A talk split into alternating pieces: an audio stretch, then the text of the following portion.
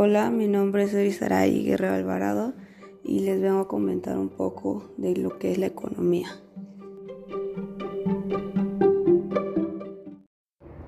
Bueno, para comenzar, este, tenemos que definir qué es economía.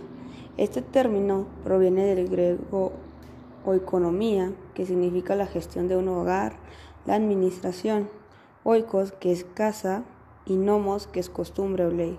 Por lo tanto, significa reglas de la casa. La economía es una ciencia social que estudia la forma de administrar los recursos disponibles para satisfacer las necesidades humanas. Además, también estudia el comportamiento y las acciones de los seres humanos. Asimismo, uno de los objetivos no menos importantes de la economía es mejorar las condiciones de vida de las personas y de las sociedades. Hay que tener en cuenta que los recursos disponibles son limitados. Eh, existe una escasez, es un tema que más adelante les comentaré, pero las necesidades humanas son muy limitadas.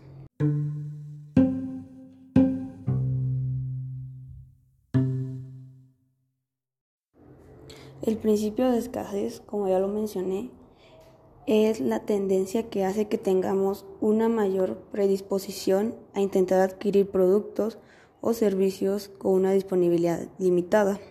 Esta limitación puede ser tanto en cantidad disponible de productos o servicios como en el tiempo que tendremos para acceder a ellos.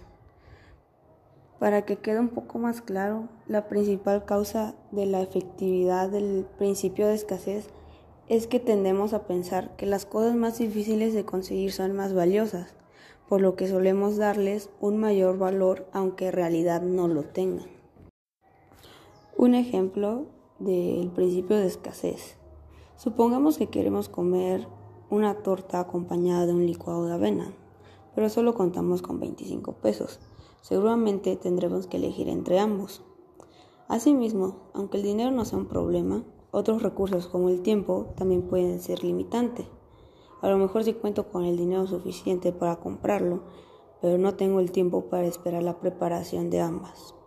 Otro claro ejemplo es, por ejemplo, en nuestro fin de semana, que son los únicos días que descansamos, tenemos que elegir entre visitar a nuestra familia o salir con nuestros amigos.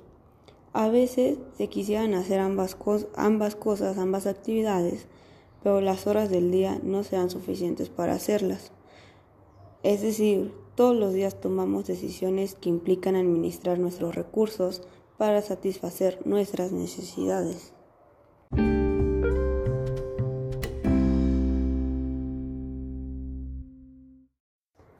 Otro ejemplo del principio de escasez que puede resultar incluso absurdo es de los llamados defectos preciosos dentro del coleccionalismo.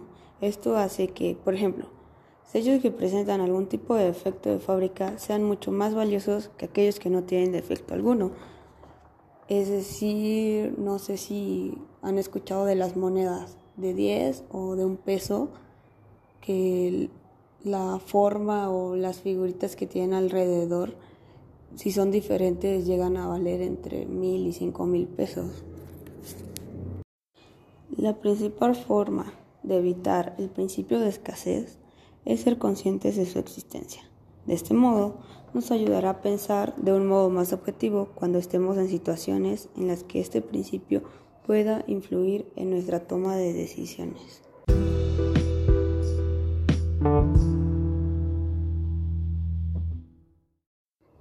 Ahora hablaremos de lo que es la economía como ciencia social. La economía forma parte de las llamadas ciencias sociales, por lo tanto, utiliza como instrumento de análisis la observación de los datos que se dan en realidad y a partir de estos se elaborarán teorías que permitan explicar el comportamiento humano en materia económica, así como predecir cómo será esta en un futuro. La economía, como toda ciencia social, posee dos características que la diferencian de otros tipos de ciencias. La primera es la imposibilidad de lograr certeza en la predicción de los resultados con base en experimentaciones controladas. Y la segunda es la pertenencia del investigador al universo que estudia.